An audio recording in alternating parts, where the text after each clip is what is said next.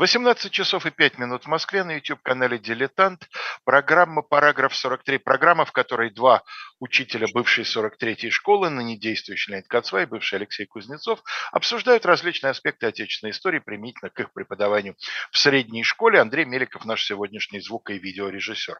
И вот именно потому, что мы программа не только историческая, но и школьная, в канун светлого праздника Дня Святого Валентина, неодобряемого нашими властями, но по-прежнему, насколько я могу судить, вполне одобряемого нашими современными школьниками, мы решили, что сегодняшняя передача, тем больше, что это абсолютно уместно применительно к теме, э, будет носить такой, ну, как вам сказать, слегка легкомысленный характер. Мы будем говорить не столько о нормативных актах, реформах, кадровых, э, так сказать, решениях, хотя кое-каких кадровых решениях, безусловно, сегодня будем говорить, сколько о той атмосфере, которая царила э, в окружении Елизаветы, о ее собственном характере, о людях, которые стояли рядом с ней, и вот то, что, э, так сказать, принято называть применительно к XVIII веку термином фаворитизм, что проявил свое царствование весьма яркими, так сказать, красками, да, вот об этом сегодня в основном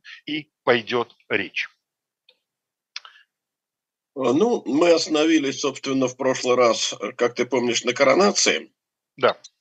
И э, мне кажется, уместно поговорить вообще о том, что представляла собой сама э, новая государыня, каков был ее характер, как она, так сказать, любила жить. А разговор про ее, э, так сказать, реформы и государственную деятельность мы пока действительно отложим. Ну, известно, что Елизавета Петровна некоторыми чертами своего характера и поведения действительно походил на отца, которому так желал соответствовать. А, ну, прежде всего, она среди русских монархов отличалась, конечно, необыкновенным демократизмом. А, то есть она совершенно запросто общалась и с рядовыми солдатами, и с дворцовыми лакеями, вообще с прислугой. Она очень любила путешествовать. Иногда, когда это не было Э, вот так торжественно, как поездка на коронацию, э, любила езду быструю. Э, но, понимаешь, вот это сходство с отцом, оно было, ну, внешним, вот сугубо внешним. Петр просто так в стране не ездил. Он, если ехал, то он всегда ехал по делу, потому что он весь был в государственных заботах, он весь был в стремлении подавать пример подданным – Э, Елизавета Петровна всю свою жизнь э, посвящала развлечениям и увеселениям.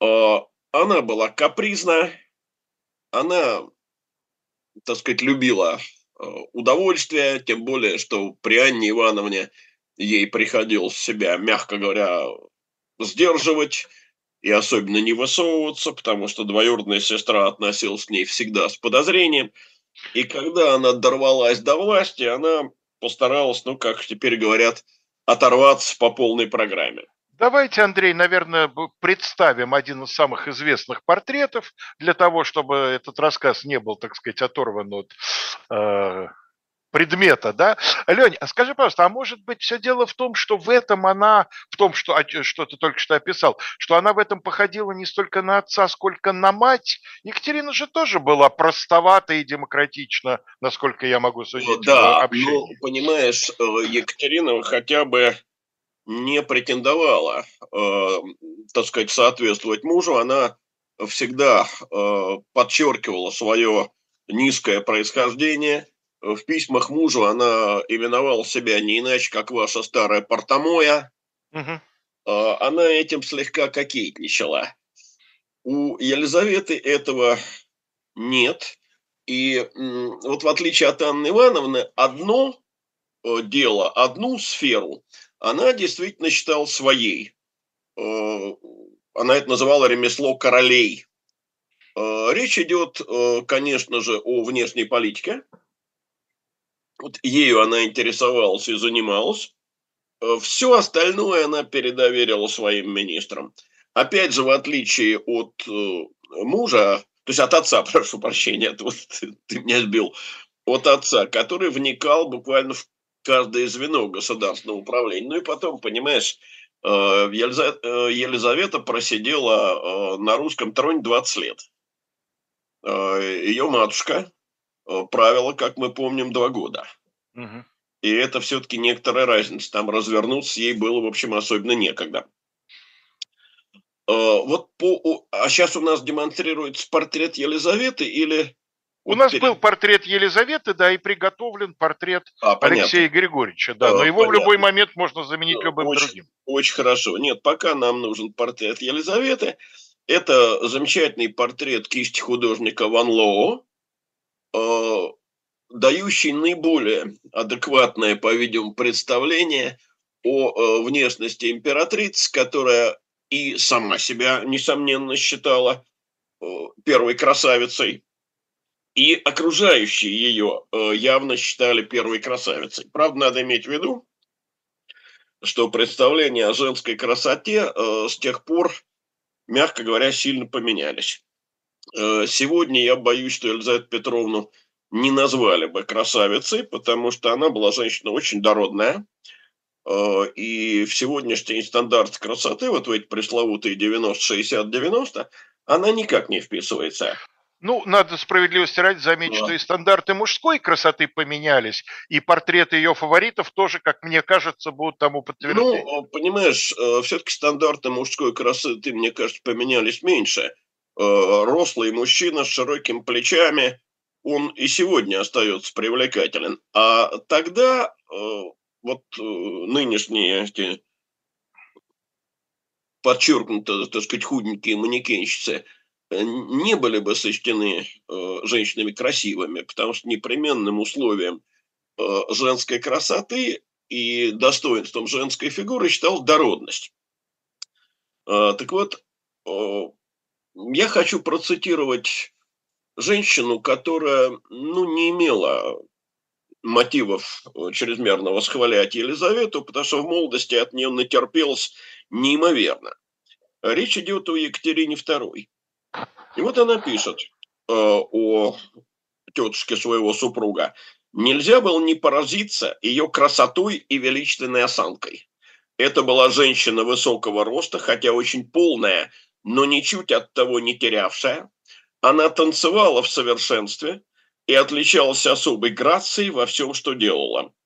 Хотелось бы все смотреть, не сводя с нее глаз, так как не находилось ни одного предмета, который мог бы с ней сравняться. И э, Елизавета Петровна очень заботилась о собственной внешности, она чрезвычайно любила наряжаться. Ну, вот э, это такой факт всем известный, но его иногда считают байкой. Про гардероб ты имеешь в виду, да? Да, по-видимому, это не байка, потому что об этом писал э, Якоб Штеллин, воспитатель наследника. Он писал так, что после ее смерти осталось 15 тысяч платьев – частью один раз надеванных, э, частью совсем не ношенных, два сундука шелковых чулок, башмаков и туфель до несколько ты... Э, прошу прощения, неправильно процитировал. Два сундука шелковых чулок и лент, башмаков и туфлей до нескольких тысяч, более сотни неразрезанных кусков богатых французских материй.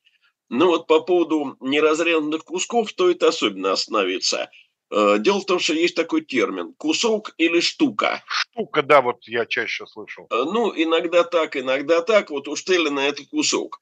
Э, речь идет о рулоне ткани, который продается, и от которого, собственно, отрезают вот то, что и называется отрезом. Дело в том, что императрица не допускала, чтобы кто-либо из придворных дам с ней в пышности соперничал – и, например, вот эти ткани, а, э, ткани же эти импортные, они привозились э, морем в Петербург. Она приказывала сначала доставлять образец каждой ткани э, во дворец, рассматривала, отбирала, и если какая-либо материя ей нравилась, то она ее покупала полностью, так что в продажу эта материя уже не шла, и никто не смел шить из той же ткани, что она сама. Э, ну, бывали и более интересные случаи. я в свое время с удивлением узнал, что уже в то время женщины красили волосы. И вот однажды покрасила волосы Елизавета Петровна, и, видимо, у нее случилось нечто вроде эффекта киса Воробьянинова. Помнишь, когда кис красился? Ну, конечно, да, да, да. Радика- цвет, радикально а черный цвет, да. Да, получился зеленым. А, вот. И Елизавете Петровне пришлось э, волосы в передней части головы сбрить. Так она специальным указом заставила обрить головы и надеть парики всех придворных дам. А, то есть, конечно, это такое элементарное самодурство, но возразить никто не посмел. А, вот Екатерина э, пишет о том, что Елизавета прекрасно танцевала, и она действительно очень любила танцевать, и надо сказать, что при ней вот эти ну, грубые, примитивные развлечения времен Анны Ивановны, когда там э, шутихи развлекали царицу с тем, что э, задирали сзади свои лохмотья, э, чем совершенно шокировали бывавших во дворе иностранцев, они сменились э, балами во французском стиле. И, соответственно, все время императрицы посвящалось выбору нарядов, примерке, балам, маскарадам, театру, концертам. И, в общем, ну, на государственные-то дела у нее времени не оставалось практически. И поэтому бывало, что многие важные государственные документы оказывались очень подолгу и не рассмотренными, и тем более не подписанными, и иностранные дипломаты отжаловались. Э, то есть, если Петр II, э, так сказать, из-за охоты не появлялся месяцами в Москве и приходилось его ждать, то Елизавете Петровне просто некогда было бумагами заниматься, руки не доходили. Знаешь, я тут совершенно случайно наткнулся на одно дело, mm-hmm. документы, о котором, в общем, находятся в архивах, и они, эм, значит, э, переведены в электронный вид. Елизавета Петровна заинтересовалась, бог весть как, дошедшим до нее известием, что в Новгородской епархии есть сельский священник, у которого 156 потомков. Ух ты! Потом выяснилось, что ничего необычного. На самом деле у него было всего 8 детей. Ну, а дальше а... внуки и правнуки. Да, просто необычность в том, что ему был 91 год, при этом ну, он продолжал служить. Ну, ну и, естественно, он до, дожил до многочисленных правнуков, так да, его специально понятно. доставили в Петербург, чтобы она могла на него подивиться. А он, не будь дурак, исхлопотал для себя э, проезжие всякие там шубу, значит, это самое, 7 рублей и одну копейку государство на него истратило, чтобы ну, его доставить по тем временам это деньги. Очень неплохие деньги. Вот. Ну и среди этих балов и маскарадов особенно выделяются э, балы и маскарады особого типа.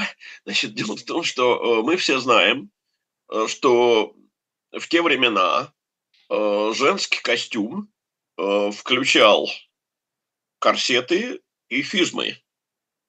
Вот эти широченные юбки на как говорил Петр Первый, э, на китовом усе. Да? На, кар... на каркасе, да. На каркасе, уса. да, совершенно верно. Э, вот так вот, Елизавета затеяла э, балы, на которых женщины должны были надевать мужское платье, и чувствовали они себя в нем не слишком комфортно, потому что, ну, мундиры, рассчитанные на крупную мужскую фигуру, так сказать, э, на субтильных дамах выглядели немножко смешно. Но гораздо хуже э, чувствовали себя кавалеры, которые вынуждены были надевать э, вот эти юбки на физмах и затягиваться в корсеты. И как кто-то из современников писал, на этих э, балах-маскарадах все были злы, раздражены и недовольны. Довольна была только Елизавета Петровна, потому что ей э, мужской костюм при ее крупной народной фигуре в высоком росте исключительно шел, и она царила. Лень, а я правильно помню, что вот в день, или точнее в ночь того самого переворота, она явилась в казарму гвардейцам тоже в, чуть ли не в мужской одежде? Суть по всему нет, потому что Анисимов пишет, что когда они пересекали Дворцовую площадь, э, то она вот в этих пышных юбках не поспевала за гвардейцами, потому они ее подняли на плечи и сказали, матушка, надо, мол, быстрее. И поскольку она отставала, они ее внесли во дворец э, на плечах. И Евгений Викторович пишет, что так она на плечах своих верных гренадер въехала в 20-летнее царствование. Так что, по-видимому, нет. А, а, ну, а, еще в одном надо сказать, конечно же, она по своему характеру, будучи и капризная, и своевольная, и вот отличаясь таким самодурством, все же в обычной жизни очень выгодно отличался от своей предшественницы. Ну, мы Анну Леопольдовну, которая там правила год брать не будем, а сравним с двоюродной сестрой, с Анной Ивановной. Она была весела, она была легкомысленная, знаешь, угрюмая, такая мрачная. Анна Ивановна, конечно, ей проигрывала. И кроме того, Елизавета, вступая на престол, сразу же э, приняла одну очень, я бы сказал, популярную меру. Документа об этом нет. Никакого указа не было. Но Елизавета Петровна дала обед – не подписывать смертных приговоров. И надо сказать, что на протяжении всего своего 20-летнего царствования она этим э, обетом неизменно руководствовалась, ни одной смертной казни она не подписала. Тайная канцелярия работала. Тайную канцелярию отменит только Петр III. Но казни прекратились. И даже когда э, произошло печально известное дело Лопухиной, э, была такая дама, которая позволила себе злословить в адрес э, императрицы, э, все ограничилось, ну, ограничилось это так сказано, даме, видимо, мало не показалось, э, так сказать, урезыванием языка – ну и телесным, наказ... и телесным наказанием, кроме урезания языка, там то ли кнут, то ли плеч, что-то такое. Там был, там был кнут, там была ссылка, но почему я особенно обратил внимание на урезывание языка, потому что это было, собственно, по мнению Елизаветы, орудие преступления. Ну да, понятно. Очень символично. Чтобы не болтало. Ага. Ну и надо сказать, что постепенно при Елизаветинском дворце стали распространяться и э, европейские нравы, и европейские моды, и в конечном счете европейские идеи. Правда, переоценивать не надо. Вот э, Екатерина II описывала э, переезд Елизаветы и всего ее двора в летнюю резиденцию. Значит, перевозили даже мебель. И ну, где-то мне приходилось читать о том, что Елизаветинское время э, можно описать так, когда из э, роскошного дворца, стоящего э, бок о бок с низкой грязной хибарой, выезжает прекрасная карета, запряженная клячами. Mm-hmm. То есть вот такое еще переходное время вот эта переходность по отношению к следующему царствованию, я имею в виду не Петра Третьего, конечно, с его полугодовым пребыванием на престоле, а Екатерину Вторую, эта переходность в царствование Елизаветы Петровны очень и очень э, заметна. Ну и, понимаешь, мне иногда кажется, что практически любое российское царствование и практически любого российского государственного деятеля можно описать вот э, в виде сказочных персонажей. И знаешь, э, какую сказку мне напоминает Елизавета Петровна? Неужели Лесу Патрикеевну? Нет, нет. Э, сказку о мертвой царевне. Вот когда императрица, так сказать, ну а там, естественно, царица, общается с зеркальцем – mm-hmm. светлое зеркальце скажи. И зеркальце ей много лет отвечает, что ты прекрасней всех на свете. А в какой-то момент зеркальце меняет ответ и говорит, ты прекрасна, спору нет, но царевна все же милее, все, все же прекраснее и белее. Дело в том, что с годами красота Елизаветы Петровны стала, естественно, меркнуть. И она, как это бывает вот с такими женщинами, сознающими свою поразительную красоту в течение многих лет, очень была этим огорчена, раздражена, характер ее стал портиться, она стала впадать в такую хандру, она все реже появлялась на публике, она все больше уединялась в кругу приближенных. Ну и болеть она ведь начала достаточно задолго до своей смерти, лет за ну, пять. Да, если учесть, что вот она умерла 25 декабря 1761 года, а в первый раз она болела так, что думали, что она не встанет. В 57-м, 57 когда... Апраксин, вот, вот это его Да, история с Грутией Герсдорфом и арестом Апраксина. Ну, все-таки это 4 года, пусть даже чуть раньше, но это все-таки конец царствования. И, понимаешь, несмотря на вот явно пошатнувшееся здоровье, она раздражаться-то раздражалась, а образ жизни по-прежнему вела нездоровый. Она по-прежнему много и обильно ела, причем э, ела именно тяжелую жирную пищу. А, и самое, может быть, главное, что она перевернула день. День и ночь, да, путала. Да, вот многие знают, как э, Товарищ Сталин перевернул э, день и ночь, но там мы не знаем, чем это было вызвано. А вот как раз Елизавета Петровна это хорошо известно. Дело в том, что ей, так сказать, нагадали, что она Э, умрет во время ночного сна. И она этого страшно боялась, и поэтому предпочла ночью вообще не спать, а бодрствовать.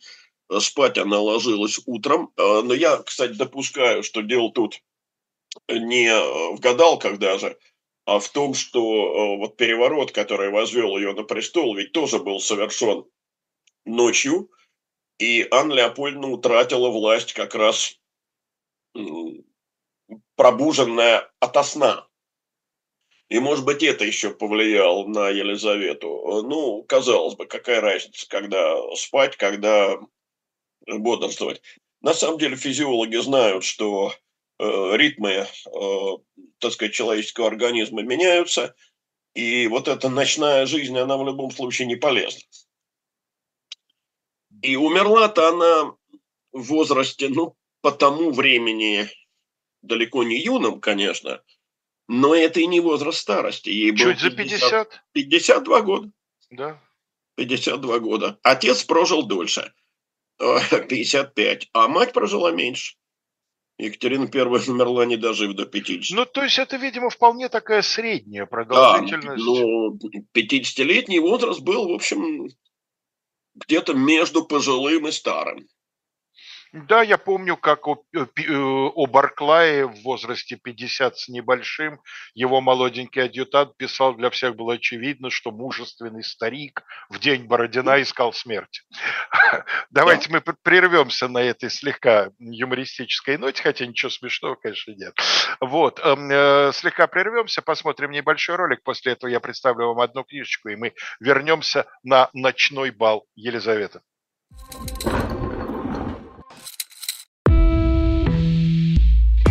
Вы лучше других знаете, что такое хорошая книга. Мы лучше других знаем, где ее можно купить.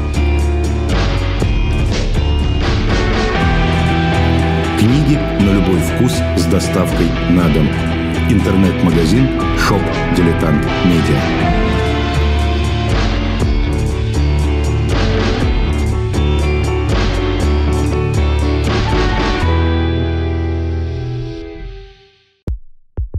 У нас есть парадоксальная ситуация. Это непросто, потому что останется в истории. Ну, Владимир Борисович, вы прям как ребенок. У вас есть лучшие средства обороны? Нету.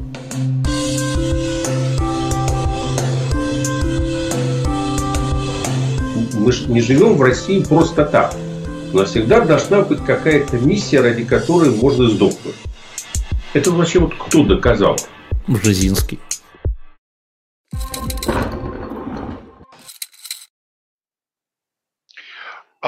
Обращаю ваше внимание на книгу, которая предлагается на нашем сайте shop.diletant.media. Я уже рекламировал ее э, во время э, одной из четверговых программ. Эта книга э, Кирилла Привалова о ядах. Я тогда сказал в четверг, в четверг я первый раз в своей биографии рекламировал, я сказал, что я эту книгу обязательно в нашем магазине куплю, что и исполнил за, так сказать, прошедшее время, и с удовольствием начал ее читать. Она живо написана, э, автор явно совершенно очень эрудированный в э, тех вопросах, о которых он пишет, человек. Написана она не в научной, а в научно-популярной, э, такой достаточно приятный на мой вкус для э, чтения манере. Это история э, не столько самих ядов и их изучения, сколько история их применения. Поэтому рецептиков вот, нет. Рецептики, ну как сказать, в общем, мне кажется, что человек э, глубоко интересующийся, он может извлечь кое-какую полезную для себя практическую информацию. Ну, в общем, конечно, в интернете можно найти и более лапидарное описание применения этих снадобий. Но самое э, главное, что э, действительно вот для людей, интересующихся различного рода. Там в основном, конечно, речь идет о достаточно известных случаях и из античной истории, и из средневековой, и из отечественной, и из зарубежной. Так что те, кого интересует не только такая, в общем, специфическая специальность, как токсикология, по этому предмету есть э, более специальные исследования, а вот кого интересует такая вот, то, что называется история тайной войны, да, всяких заговоров, переворотов и прочих политических умертвий, я думаю, что эта книга вполне украсит ваш вашу домашнюю библиотеку. Ну а мы возвращаемся все-таки к сюжетам, как было объявлено, более легкомысленным. Никого да. не убили. Ну вот ты сказал, что мы возвращаемся на ночной бал, и это, понимаешь, прозвучало даже, я бы сказал, до некоторой степени двусмысленно. А, потому что мы сейчас как раз будем говорить о фаворитизме при Елизавете Петровне. И нам бы сейчас портрет Алексея Григорьевича Разумовского. Да, пожалуйста, Андрей, дайте нам Алексея Григорьевича, красивого мужчины с лентой ордена Андрея Первозванного и звездой Егожи. Так, да, вот у нас Андрей. А, э, дело в том, что Алексей когда, Григорьевич. когда Елизавета Петровна э, вступила на престол, э, то в февральском указе 42 года она очень гневно осуждала фаворитизм, который процветал при ее предшественнице.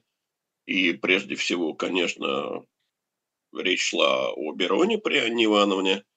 Но надо сказать, что сама-то она была по этой части совсем не безгрешна. И, и э, Анну Ивановну, и Анну Леопольдовну превзошла далеко. Э, потому что у нее к моменту вступления на трон вполне был постоянный фаворит. Э, звали этого фаворита Алексеем Григорьевичем Разумовским. Правда, не всегда его так звали. Э, до того, как он появился при дворе, э, звали его Алексеем Розумом. Он происходил с Украины, из нищей казахской семьи. Дело в том, что отец его, Григорий Розум, безудержно пил, пил так, что продавал все, что можно было из дома.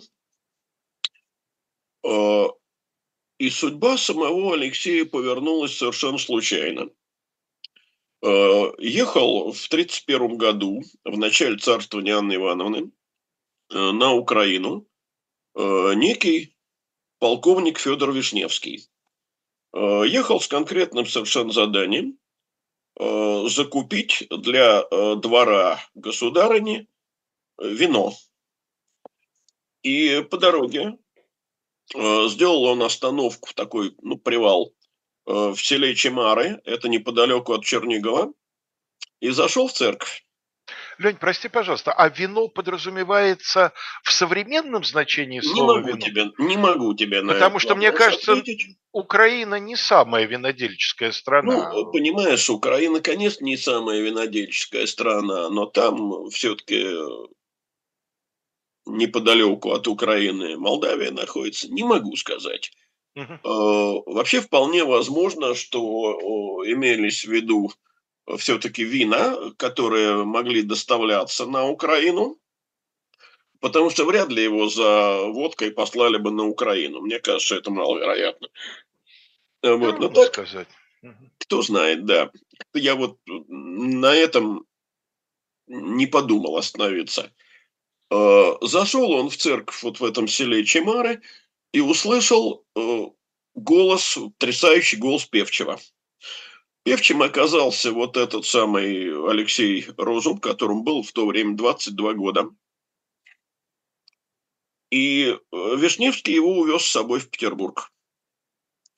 Уговорил э, мать Алексея отпустить его в столицу, определил там э, в придворные певчие – в скорости э, в этого высокого, такого черноволосого красавца с прекрасным голосом влюбилась безумно э, цесаревна, добилась, чтобы его перевели в ее малый двор, и с этого момента у них начинается долгий затяжной роман.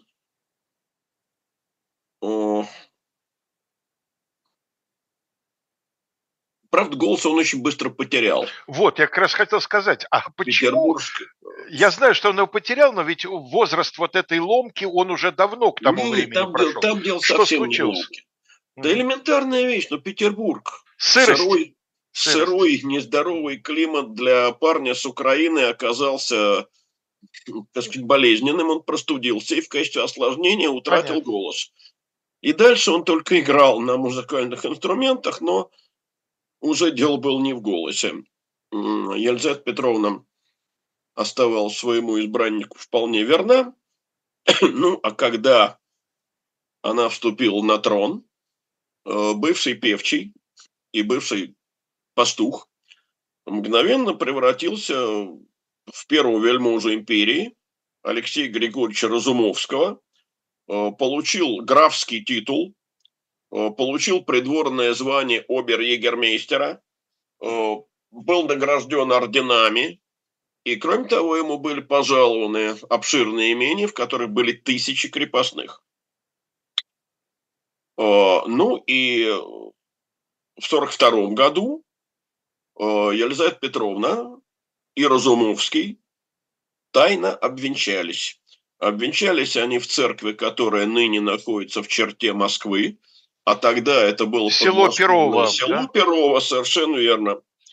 Ну, ты лучше меня знаешь, что ходили многочисленные слухи о детях. Я знаю, что у вас даже готовился э, на живом гвозде, может быть, он и вышел, я не, не уследил за этим, э, комикс «Спасти княжну Тараканову». Вышел, и именно я писал вот этот кусочек ну про вот, предполагаемых да. детей, да тогда уж ты точно много лучше меня это знаешь. Но э, все-таки историки считают, что вот эта княжна Тараканова – это самозванка, и э, были ли там дети, э, так сказать, непонятно. Никаких подтверждений нет. Э, да, историки подтверждений не нашли, но княжна Тараканова во всяком случае самозванка. Скорее всего, брак остался бездетным. Ну, княжна Тараканова, судя по всему, по-русски не говорила. Все, а, даже все, так? Да, да, все, все то, что мы знаем, она, видимо, в какой-то степени знала польский, не более того. А, ну, и так тоже бывает. Ну, вот. ну, надо сказать, что Маргарита Терехова в этой роли была совершенно неподражаема. Ну, как, как, как, как и в любой, в которой я видел да. Маргариту Терехову. Я ее в театре видел один раз, вот а. э, на совете в «Царской охоте». «Царской охоте», да, конечно. Э, э, кстати, с этим браком связана одна история, э, случившаяся уже много лет спустя. Елизавета Петровна не было в живых. На дворе был царствование Екатерины II. И к фельдмаршалу и графу Алексею Григорьевичу Разумовскому он получил звание фельдмаршала из рук своей супруги ни одного дня, никогда, никаким войсками не командуя. Я так понимаю, был... что не только в сражениях, он даже в походах военных не, не, не участвовал никогда. Но званием фельдмаршала она его наградила при расставании, о чем чуть позже. так вот, к нему прибыл посланник императрицы с вопросом. действительно ли э, он состоял в браке с Елизаветой Петровной. А дело в том, что в этот момент, по-видимому, решался вопрос, выходить с Орловым, ли да. Екатерине замуж за Алексея Григорьевича Орлова. Э, как известно, окончательно остановил Только Э, не за, не за Алексея, Леня. за Григория Григорьевича За Орлова. Григория, А да, Я сказал да. за Алексея, прошу Да, да, прощения. да, за Григория, Орлова. за старшего, конечно. Ну, Алексей Разумовский, вот я и оговорился. Да, да, да, понятно. Конечно. понятно. Ну, он, кстати, не старший, он второй э, из пяти братьев Орловых. А, да, это правда. Мгм. Э, Причем меня всегда восхищала такая, значит, подробность, когда старший, по-моему, его звали Иван, не достигший больших э, чинов и государственных должностей, входил в помещение, то Григорий и Алексей, которые, ну, несравнимо большую карьеру сделали при появлении старшего брата, почтительно вставали. Отеческие нравы. Да, да. Ну так вот, э, по-видимому, Разумовский понял, с чем связано, связан такой интерес императрицы. Он подошел к сейфу, открыл, достал оттуда драгоценную шкатулку, перевязанную лентой, открыл шкатулку, достал оттуда грамоту, показал ее посланцу императрицы, не давая в руки, дал прочитать из своих рук, поцеловал и бросил в камин. Э, То есть э, отрицать не хотел, подтверждать документально, по-видимому, опасался. Во всяком случае, Евгений Викторович Анисимов пишет, что э, Алексей Григорьевич, по-видимому, понял, что если э, Екатерина такие вопросы задает, значит, выходить замуж за Орлова она не хочет, значит, подтверждать не следует. И вот поступил таким образом тонким, и умным царедворцем стал за эти годы Алексей Григорьевич, пишет Анисимов. Лень, а это не апокриф, уж больно напоминает более позднюю историю о бросании в камин Павлом некой бумаги, предположительно завещания Екатерины. Понимаешь, в чем дело? Вот с Павлом-то это никто не знает, потому что никто этого не видел. Да. А Есть только предположение, что они э, с Безбородко сожгли завещание Екатерины В в пользу камине. Александра, да. Да, и жгли его, если сожгли, то не один час, потому что три часа они там находились. А здесь все-таки такая сцена, мне кажется, не придумаешь. А, Вот. а, Ну, надо сказать, что Разумовский вообще удивительный фаворит, потому что мы знаем и э, Берона, который хоть должностей не занимал, но государство вертел, так сказать, на пальце. И мы знаем Меньшикова, и знаем многочисленных, достаточно небескорыстных фаворитов Екатерины II.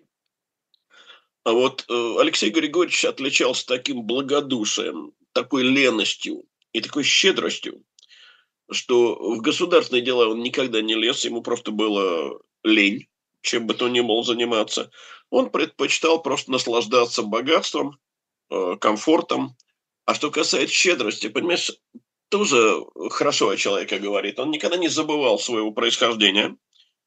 Он охотно помогал землякам, которые периодически приезжали и э, с разными просьбами и прошениями к нему обращались. Он всегда о процветании Украины заботился. И прожили они вот в этом тайном браке до 49 года. Э, В 49 году императрица дала Разумовскому, как говорится, отставку. Э, Ну, наградила его фельдмаршальским званием, подарила ему ни много ни мало Анечка в дворец. И он, так сказать, зажил свое удовольствие. Ну, то есть Кирилла Григорьевич, брат его, был все-таки человеком более деятельным, хотя Кирилл, тут э, тоже не Кирилл- пропеллер, прям скажем. как говорят, гораздо э, способнее, гораздо умнее и далеко не столь, э, так сказать, добродушен. Э, Но вот о Кирилле как раз стоит поговорить.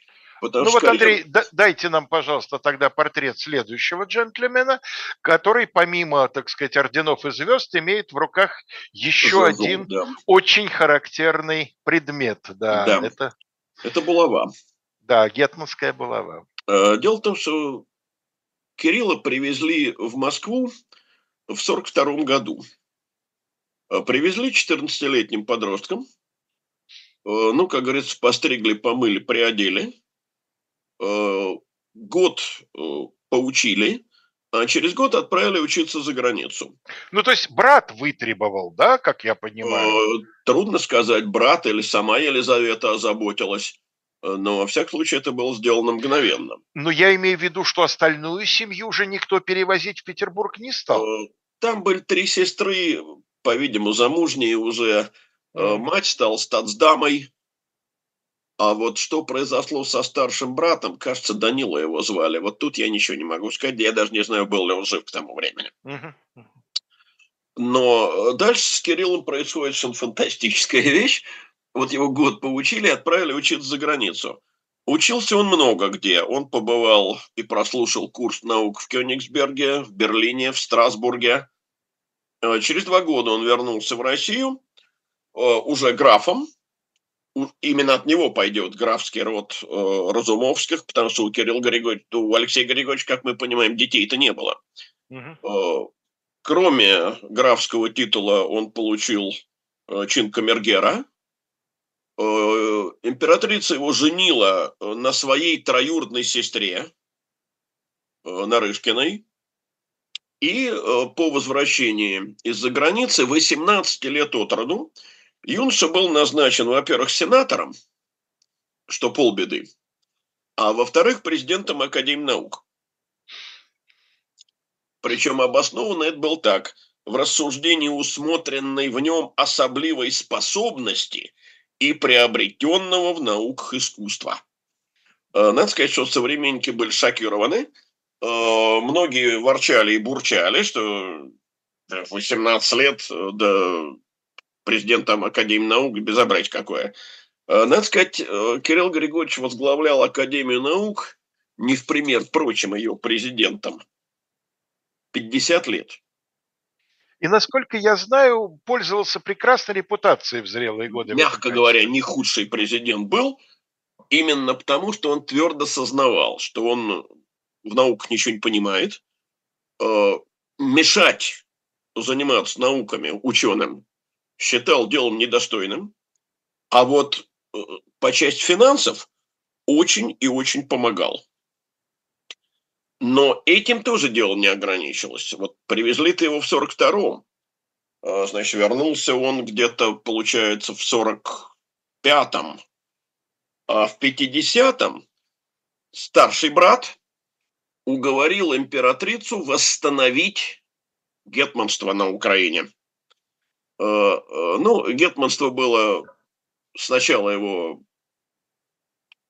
так сказать, чуть был не ликвидировал после Мазепа Петр Великий, но все-таки не ликвидировал, а дал возможность избрать нового гетмана Скоропадского.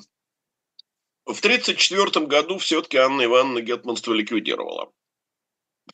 Но э, теперь издается указ о бытии в Малороссии гетману по прежним правами обыкновениям, и гетманом назначается Кирилл. Ну, тоже, в общем, ход такой э, в сторону э, восстановления петровских порядков, да, при Петре же? В известной при Петре же было? В известной мере, да, хотя думаю, что тут э, другой был мотив. Все-таки Петр как раз к гетманству относился явно негативно после истории с Мазепой. Но дело в том, что Кирилл Григорьевич, вот что мне еще в нем нравится, некая самоирония – он говорил, я гетман опереточный. А последний настоящий гетман был Иван Степанович. Ты имею в виду Мазепу? Мазепу, конечно. А, вот. Ну, есть еще две замечательные истории, связанные с Кириллом.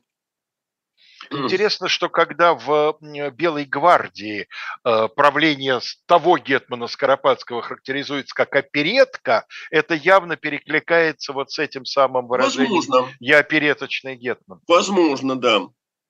А, ну, понимаешь, вот э, еще две истории.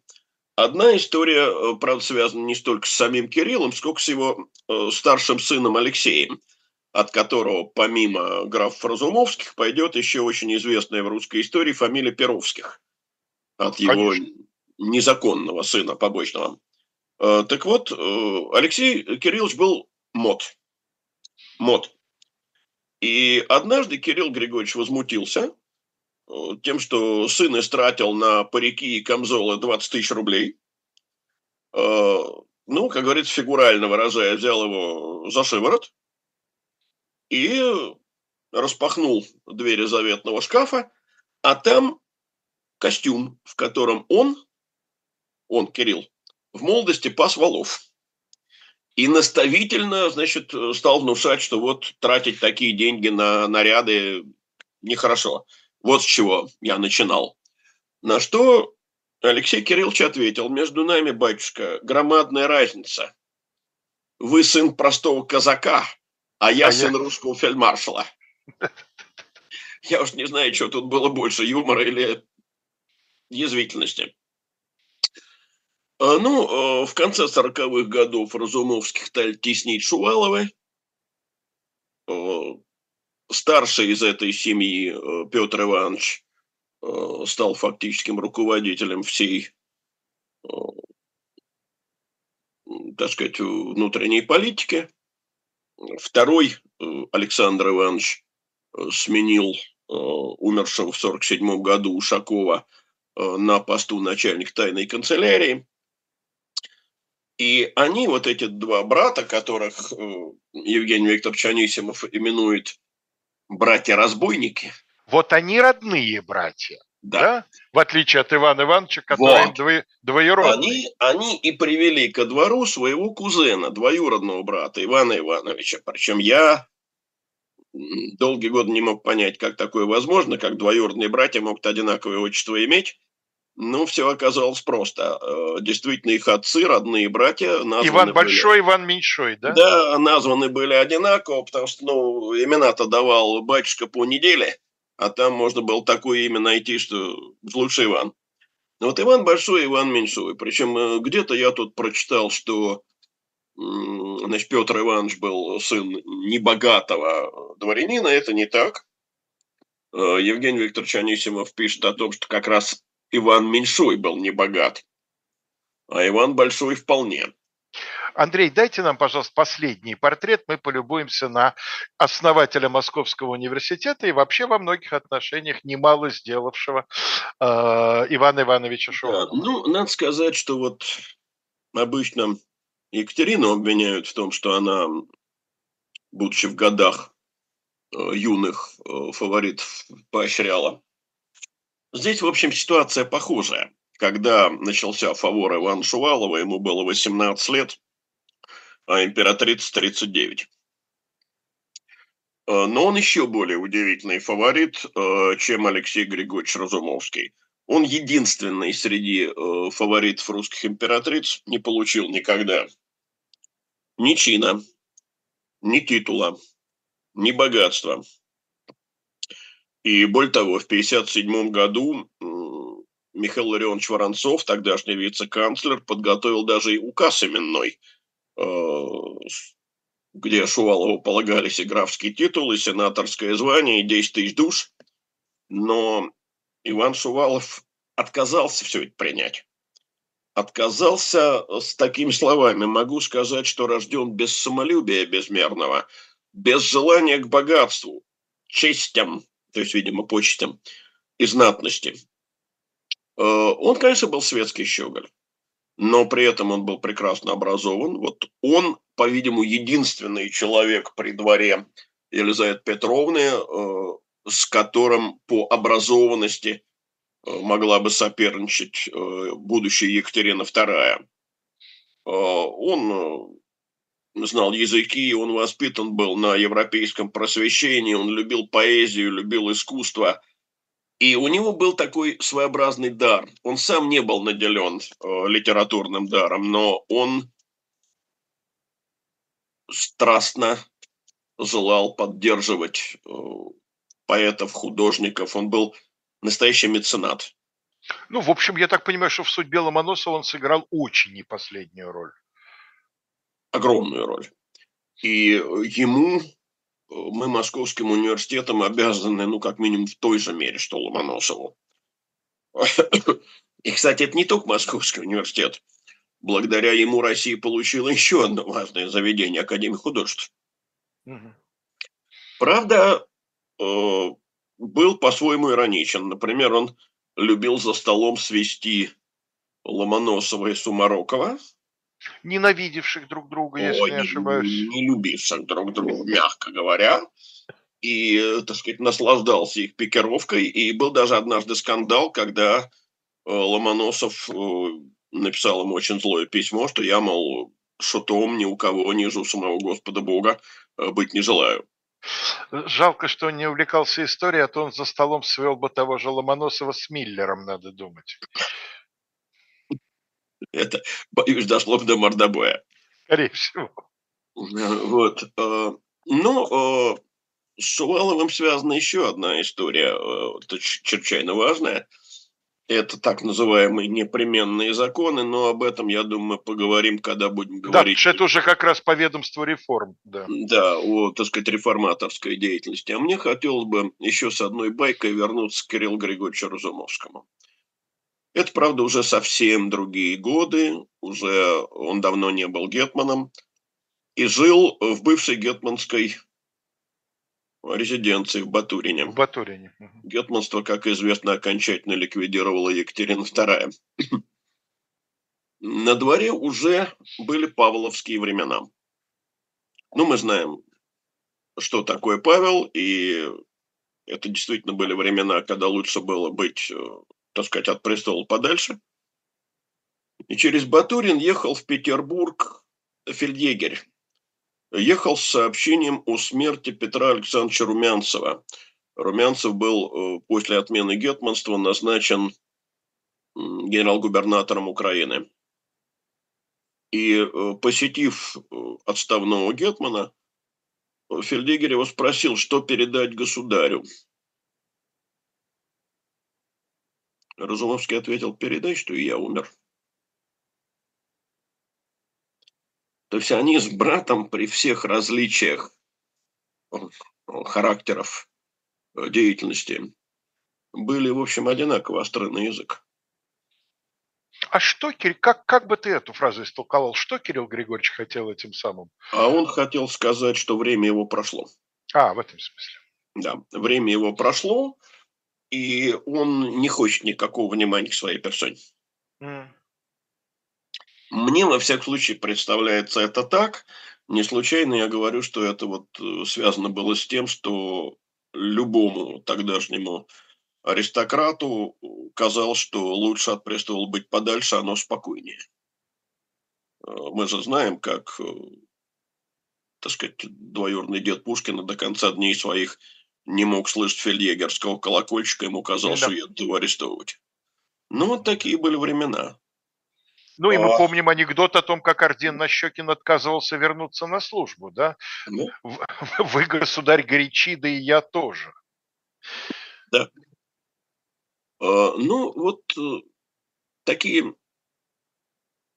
по-своему, знаешь, есть такая формула, Екатерининские орлы. Вот да, была очень неплохая книжка Заячкина да, и Почкаева да. в свое время. Я с удовольствием ее ну, помню, я прочитал. В восторге от этих авторов не был, но пишут они живо, действительно. Ну, вот, понимаешь, можно, перефразируя, сказать, что люди, о которых мы сейчас говорили, и плюс к ним, конечно, Петр Шувалов, о котором разговор в основном будет через неделю, это и есть елизаветинские орлы. Да. Ну что ж, это была программа э, «Параграф 43». Как вы понимаете, разговор наш о Елизаветинском кротком царстве еще не закончен. Э, мы, собственно, анонсировали, анонсировали, о чем мы будем в основном говорить в следующий раз. Ну а в ближайшее время на канале «Живой гвоздь» вас ожидает программа «Особое мнение». Дмитрий Колезев, эм, которого российские власти считают иностранным агентом, э, беседует с ним Никита Василенко. Ну, а, э, значит, в 21 э, на своем месте программа «Статус» с Максимом Курниковым и еще одним иноагентом Екатериной Шульман. Мы же прощаемся с вами. Надеемся, что до следующего вторника. Да, на следующий вторник, будем надеяться, выйдем. Всего доброго.